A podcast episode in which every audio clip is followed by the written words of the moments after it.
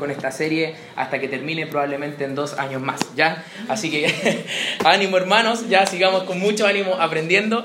Así que, bueno hermanos, como hemos venido ya hace un tiempo de, desarrollando esta serie, en los mensajes anteriores, hemos podido ver que en la carta algunos mensajes han sido directamente de ánimo a nuestro corazón, algunos han sido de corrección, porque no olvidemos de que es Pablo escribiendo a un joven pastor que había sido enviado para poder corregir lo deficiente en una iglesia, también ha sido de capacitación para él, porque le ha dicho, mira, tal y tales cosas se hacen de esta manera, y lo más importante dentro de la carta, mis hermanos, es para replantear a Pablo de que todo el motivo por el cual debe realizar esta labor, todo este esfuerzo que está realizando, toda esta persecución que debe soportar, toda esta posición con la cual él debe luchar, encarando a falsos maestros, a falsas doctrinas, corrigiendo todo eso, le anima y le dice que vale totalmente la pena, porque sí o no, hermanos, que el mensaje de Cristo sin duda es el mensaje más hermoso y poderoso de toda la historia. Amén. Entonces, hermanos, para que este mensaje pueda seguir avanzando, se necesita de obreros aprobados, como se llama el mensaje del día de hoy. Y no sé si ustedes han tenido la posibilidad de poder ir a algún restaurante, ya dejémoslo en el McDonald's, ya porque no hay más presupuesto. Pero cada vez me llama la atención de que con mi esposa, por lo general los días jueves que hay descuentos en el McDonald's de ahí de, de las torres con pajaritos, vamos y cada vez podemos ver de que hay una persona y me llama mucho la atención de que hay un empleado del mes. ¿Ya? Entonces yo como que ya los voy reconociendo y voy viendo que quién va cambiando y voy viendo ahí quién, quién es, es el empleado del mes. Pero sin duda para poder estar en ese lugar de honor, en el McDonald's, ya debió haber sido alguien que se había esforzado muchísimo trabajando, poniéndole como mucho empeño, estando enfocado en su trabajo, hermanos. Y sin duda para que nosotros podamos llegar a ser obreros aprobados en la obra de Cristo, debemos ser personas y cristianos enfocados en lo que tenemos que hacer. Y en el pasaje que vamos a estar leyendo y estudiando en esta noche, vamos hermanos a ver cómo Pablo nos va a llamar la atención a poder estar enfocados en lo realmente importante. Ese es uno de los motivos, a no distraernos hermanos, a no perder el tiempo en cosas que no aprovechan ni tampoco contribuyen a la obra del Señor. Y lo más importante, vamos a ver dos clases de obreros, aquellos aprobados y aquellos que no. ¿Y cómo aquellos aprobados son dignos de honor? Son, son, no tienen de qué avergonzarse en su trabajo, que cuando los vayan a supervisar, muy bien, estás haciendo un excelente trabajo. Pero aquellos que no, hermanos, son aquellos que fracasaron y que son motivo de profunda vergüenza para el Evangelio de Cristo, como Pablo va a estar aquí denunciando en un tiempo más. Mira lo que dice el versículo 14, vamos a comenzar a leer. Dice el versículo 14 del capítulo 2, dice así, recuérdales esto exhortándoles delante del Señor a que no contiendan sobre palabras, lo cual para nada aprovecha, sino que es para perdición de los oyentes. Versículo 15, donde se encuentra la idea central de este párrafo que vamos a estudiar. Procura con diligencia presentarte a Dios aprobado como obrero que no tiene de qué avergonzarse, que usa bien la palabra de verdad. ¿Han escuchado ese pasaje anteriormente, hermanos? ¿Qué es lo que está sucediendo acá? Sin duda, Timoteo ya sabemos por los mensajes anteriores que se está desenvolviendo en un escenario que no es fácil para nada. Hay muchísimos falsos maestros, muchísimas doctrinas erradas que están confundiendo a las personas de la verdad. Por esto el llamado de Pablo hacia Timoteo es procura con diligencia. ¿Y esto qué significa? La palabra original es hacer rápidamente, con velocidad, con un esfuerzo ferviente y enérgico, un pronto cambio. Un pronto cambio. Y después hay otra palabra, constitúyete como un obrero aprobado. Y esta palabra aprobado, hermanos, también es muy, muy interesante. En el, en el, griego, en el idioma original en que se escribió el Nuevo Testamento, significa doquimos. Y significa que cuando un metal ha sido pasado por el proceso de aquilatar, que significa pasarle por el fuego muy caliente en una prueba, y después a altas temperaturas darle una forma, esto es lo que quiere decir esta palabra. Alguien que ha sido tomado, probado y como resultado de esa prueba, aprobado. ¿Se entiende la idea o no, hermanos? De esta manera el, el, apóstol Pablo está animando a Timoteo que se presente como tal. Le está diciendo, mira, se te ha presentado esta prueba, se te ha dado esta oportunidad de servicio en un lugar quizás hostil para poder llevar a cabo la obra de Dios. Pero tú procura, rápidamente encárgate en presentarte como un obrero aprobado. ¿Vas a pasar por dificultades? Claro que sí, pero ¿sabes qué vas a terminar eso? Vas a terminar constituyéndote un obrero aprobado. Vas a poder terminar ahí en el cuadro de empleado del mes. ¿Y por qué le estás animando a esto, hermanos? Porque sin duda el escenario de que estaba viviendo Timoteo acá no es diferente al que nosotros estamos viviendo ahora con tantas eh, enseñanzas y doctrinas erróneas a lo largo de todo el mundo. Y sabes que hermano, el Evangelio de Cristo necesita obreros preparados, obreros aprobados que puedan defender la verdad, hermanos. Si no, de lo contrario, ¿cómo va a poder seguir avanzando el Evangelio y se va a poder cuidar la sana doctrina? Pero tengo una pregunta que hacerte, hermano. ¿Qué cosas caracterizan a un obrero aprobado? Y esta noche vamos a ver cuatro características que caracterizan a un obrero aprobado. Y la primera de ellas es que usa bien la palabra de verdad.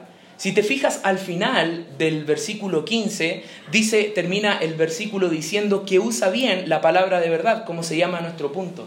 Y este verbo, hermano, usar, significa de que tú, imagínate que estás en la selva con una espada y te vas haciendo camino. Entre tanta cosa confusa, entre tanto enredo, te vas haciendo camino con la verdad y viendo cómo trazas, al final se ve poder claridad. Y eso es lo que hace la vida de un obrero que está usando bien la palabra de verdad, que está su vida apegada cada conducta a lo que la Biblia enseña. Está dando claridad a otros, está haciendo un camino para que otros puedan andar a través de ahí y que al fin, después de tanto enredo, quizás de tanta confusión que han tenido quizás en su vida, puedan al fin encontrar un camino correcto, puedan encontrar esta correcta y verdadera doctrina.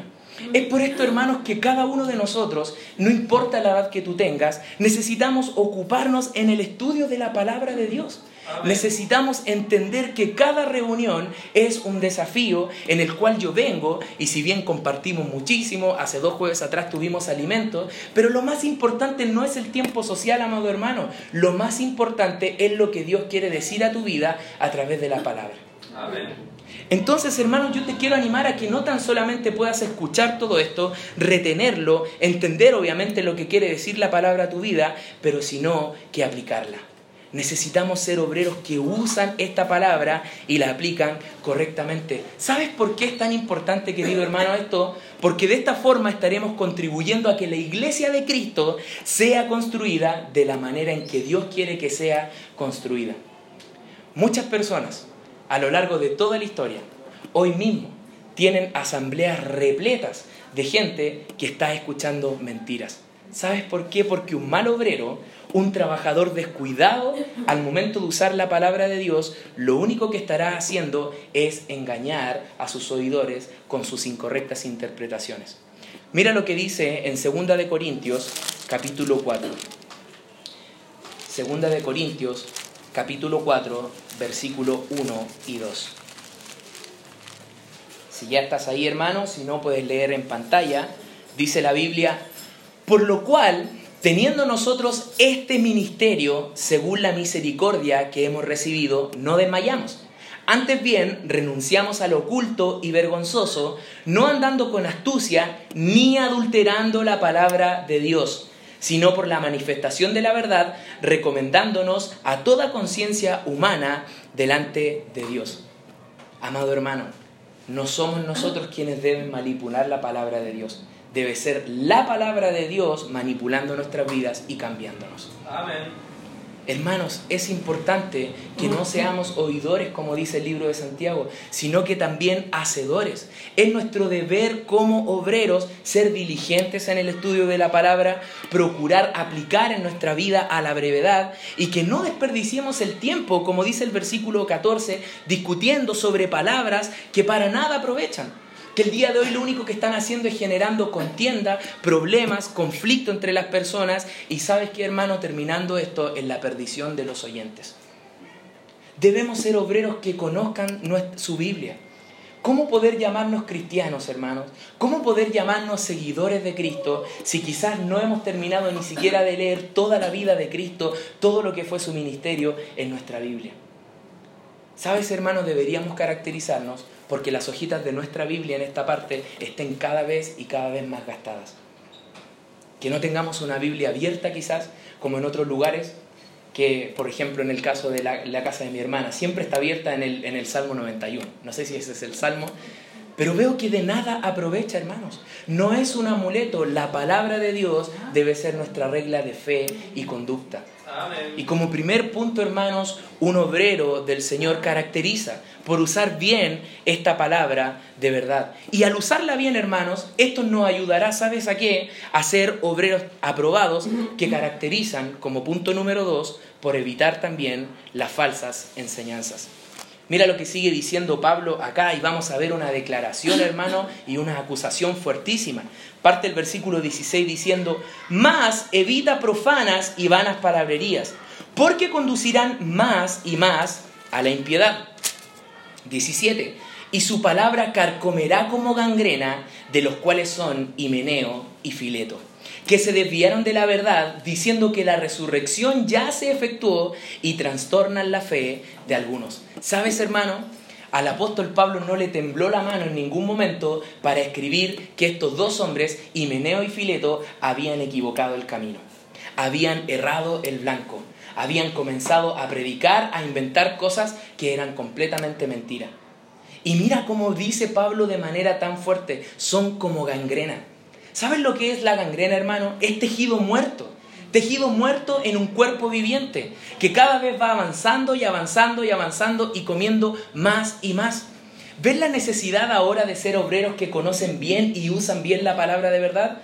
¿Por qué estas personas, hermanos, están dentro de las iglesias? Estos Himeneo y Filetos están dentro de las iglesias, enseñando cosas que son mentiras, que van en contra de la palabra de Dios. Y si nosotros no somos capaces de poder ser el escudo que, va a intervenir este ataque de parte de Satanás a través de hombres que van a introducir mentiras a la iglesia, sabes, hermanos, nunca vamos a poder ser esos obreros aprobados. En ningún momento. Y debemos evitar las falsas enseñanzas. En nuestros días, hermanos, como he dicho, hay muchos, muchos que se dicen llamar cristianos con enseñanzas equivocadas y que hacen muchísimo daño, como gangrena en las iglesias. Algunos diciendo que obras son necesarias para la salvación. Sabemos que eso es mentira, hermanos. Lo hemos dicho un montón de veces, pero hay iglesias que lo siguen predicando. Hermanos, que los vicios te quitan la salvación. También es mentira otros enseñando puerta tras puerta que Cristo no es Dios. Amados hermanos, que debes darle a Dios para que Él te pueda devolver. Evangelio de la prosperidad, enseñando que si somos obedientes a Dios en el dar, gozaremos de salud y de bienes materiales. Olvidando lo más importante y que lo que enseña la Biblia, que el Evangelio anuncia salvación gratuita, recibida por gracia y fe. Nada más. No es necesario nada más. Hemos de conocer nuestra Biblia y el mensaje inserto en estas hojas, hermanos, para así poder tener discernimiento sobre la verdadera y la falsa doctrina. ¿Qué es lo que debía hacer Timoteo en este escenario? ¿Qué debemos hacer nosotros, hermanos? Debemos estar atentos y no caer en juegos de este tipo, en discusiones que no conllevan a nada. Sabemos que muchas veces nuestros propios familiares o amigos nos hacen preguntas quizás un poco ácidas, un poco incómodas, como para querer probarnos y ver cuán firme está nuestra fe y muchas veces terminamos callando porque no sabemos qué responder, porque no sabemos qué es lo que dice la Biblia. Todas estas son contiendas, hermanos, que no van a dar fruto alguno. Y dentro de la iglesia, hermanos, el día de hoy también se está viviendo esto. El buen obrero debe cuidarse de estas cosas ¿Sabes, hermano? Porque las consecuencias pueden llegar a ser desastrosas.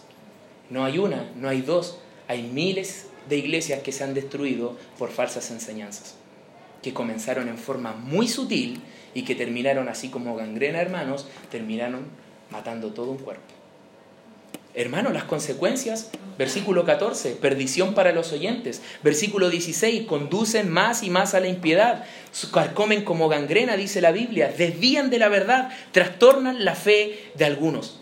Pero a pesar de todo esto, hermano, de que parece ser un panorama que, uh, no sé si estoy preparado, no sé si voy a poder quizás tener una contrarrespuesta para esto. ¿Sabes qué, hermano? Debemos estar tranquilos. Mira lo que dice el versículo 19. Pero el fundamento de Dios está firme teniendo este sello. Conoce el Señor a los que son suyos. Amado hermano, esta palabra sello es muy importante aquí en la descripción de este versículo. Es como un arco protector de parte de Dios. El mismo Señor Jesucristo dijo que el infierno no iba a prevalecer sobre su iglesia. No iba a prevalecer, hermanos. Pero ¿quiénes son los encargados de poder defender este hermoso misterio revelado a nosotros que es la iglesia y su enseñanza verdadera? Tú y yo, obreros aprobados. Tú y yo, hermanos. El estar firmes en este fundamento que es Cristo, que es la verdad, no solo ayudará a evitar falsas enseñanzas, hermanos, sino que también nos va a poder ayudar a tener otra característica de un obrero aprobado. Como punto número tres es apartarse del pecado. Mira lo que dice el versículo 19, desde la parte B vamos a leer. Y apártese de iniquidad todo aquel que invoca el nombre de Cristo pero en una casa grande no solamente hay utensilios de oro y de plata, sino también de madera y de barro, y unos son para usos honrosos y otros para usos viles. Así que, si alguno se limpia de estas cosas, será instrumento para honra, santificado, útil al Señor y dispuesto para toda buena obra. Hermano, lo que Pablo está haciendo acá es con esta doméstica metáfora, está tratando de poder llamarnos a apartarnos del pecado. Y es muy interesante. Mira, algunas cosas que es necesario tener en cuenta. Cuando en el versículo 20 dice, pero en una casa grande, hablando de la iglesia, dice Pablo de que no solamente hay utensilios de oro y de plata, sino también de madera y de barro, y como estos, algunos son para usos honrosos y otros son para usos viles. Es como, no sé, antiguamente se utilizaba, quizás ahora no mucho, teníamos una losa guardada ahí especialmente para cuando venía visita y solamente se sacaba y durante todo el resto de la semana comiendo en platos plásticos, ¿ya? Ya, yo hermano saco mi losa genial cuando viene mi suegra únicamente, ¿ya? Desde Argentina. Pero Pablo, ¿qué es lo que está haciendo acá? Hablando de dos categorías de utensilios que hay dentro de la iglesia, de esta casa grande.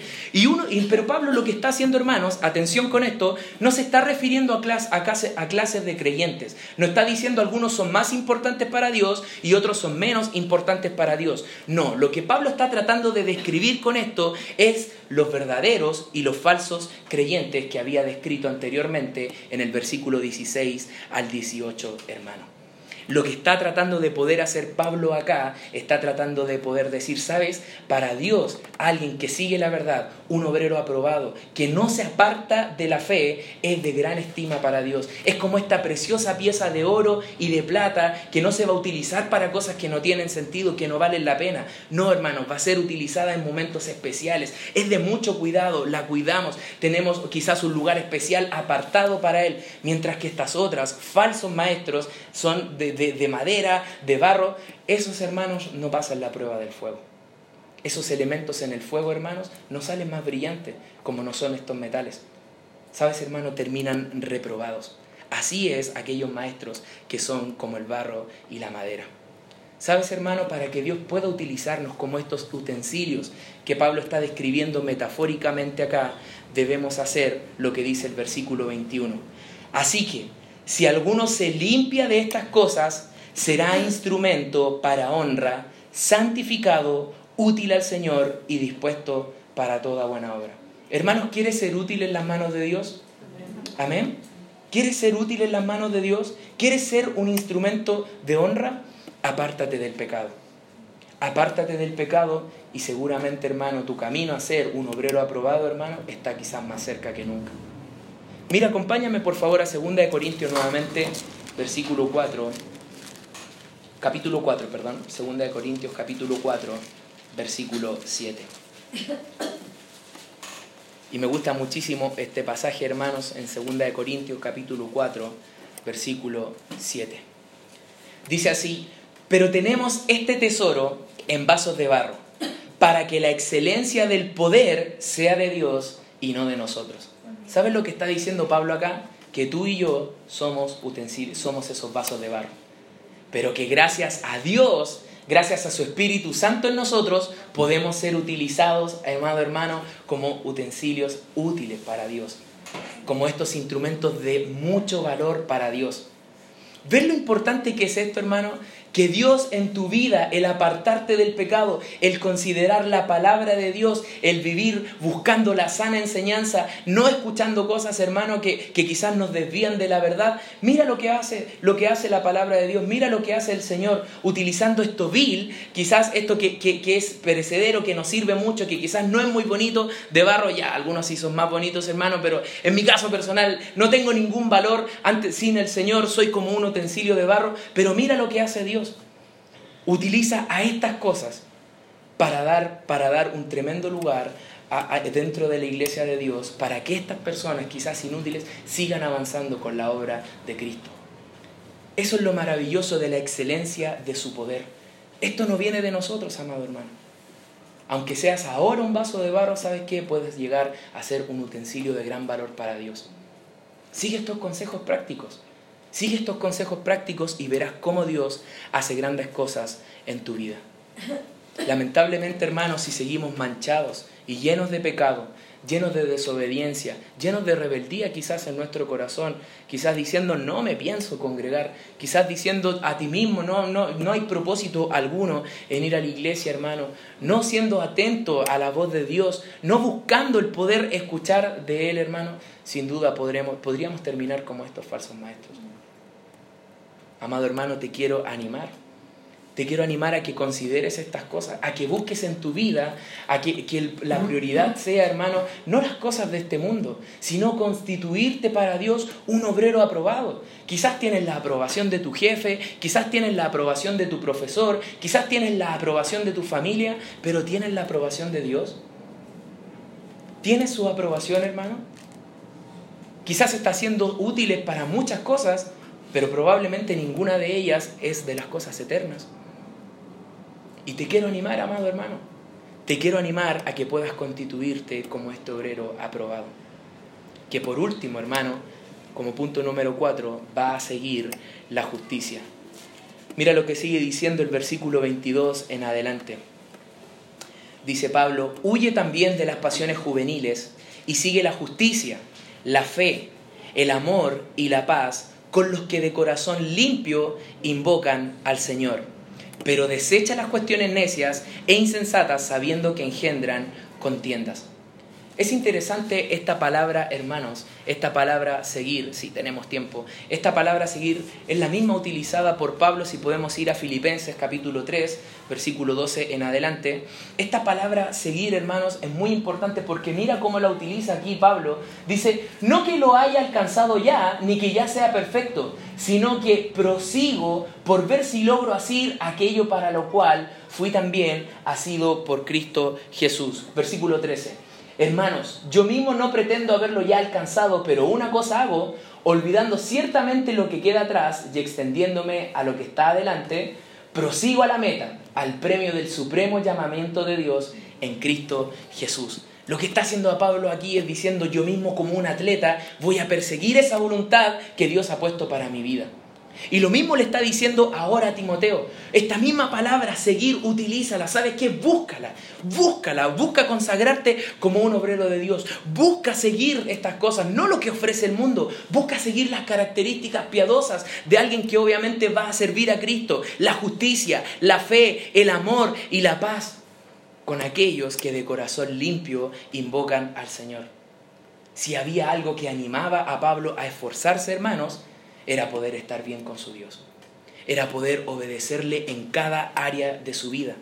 ¿Qué debía seguir Timoteo, hermanos? Lo mismo que nosotros en nuestra vida. Un comportamiento recto. Una vida que se caracterice por confiar en Dios. Un afecto hacia los miembros de la iglesia. ¿Sabes, hermano? Necesitamos poder fortalecer todas estas áreas por el bien de la congregación. Por el bien de nuestra iglesia encontrar ese balance perfecto, hermanos, que tiene un obrero aprobado, que huye del pecado, constantemente está evitando áreas que probablemente le hagan pecar y esta otra área, hermanos, que sigue la justicia, que sigue una vida que agrada a Dios. Seguir la justicia, hermano, con corazón limpio es una decisión radical. No es una decisión fácil. Menos en estos tiempos con tanto, con tanto, hermano, ofrecimiento por parte de Satanás. Pero sabes, todas estas cosas nos llevarán a ser los obreros que Dios necesita en su obra. Dios hermano no necesita obreros a media. Dios necesita obreros equipados, obreros que estén dispuestos a darlo todo. Que cada uno de nosotros estemos peleando por poder estar ahí en ese cuadro de trabajador del mes. Que cada uno de nosotros esté buscando con nuestra vida, en lo íntimo y también en lo público, agradar a Cristo el Señor. Para terminar, hermano, mira lo que dice el versículo 24. Ya hablando, no olvidemos de que esta es una carta para un joven pastor y que la aplicación máxima que alguien podría hacer de este pasaje es alguien que está trabajando como pastor dentro de una iglesia. Mira lo que dice. Porque el siervo del Señor no debe ser contencioso, sino amable para con todos, apto para enseñar, sufrido, que con mansedumbre corrija a los que se oponen, por si quizá Dios le conceda que se arrepientan para conocer la verdad y escapen del lazo del diablo en que están cautivos a voluntad de Él.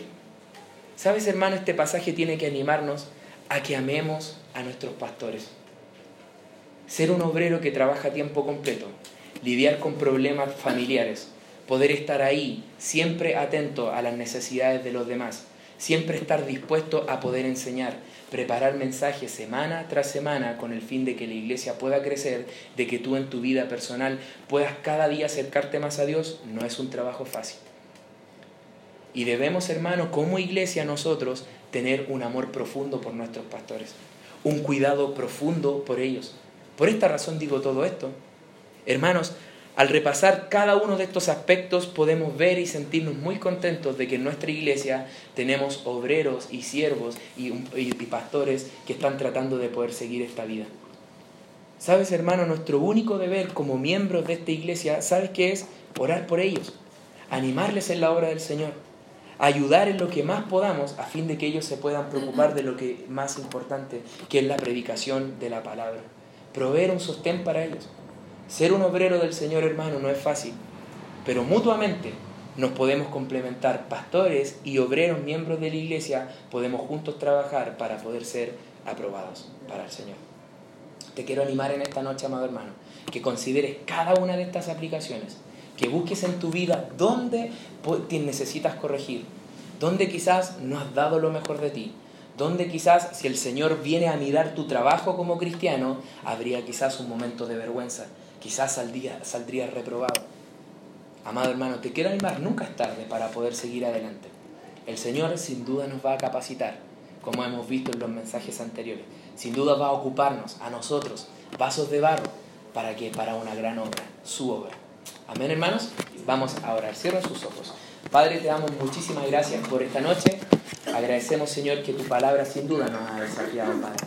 Sabemos, Señor, que no somos nada si no es por tu Espíritu Santo.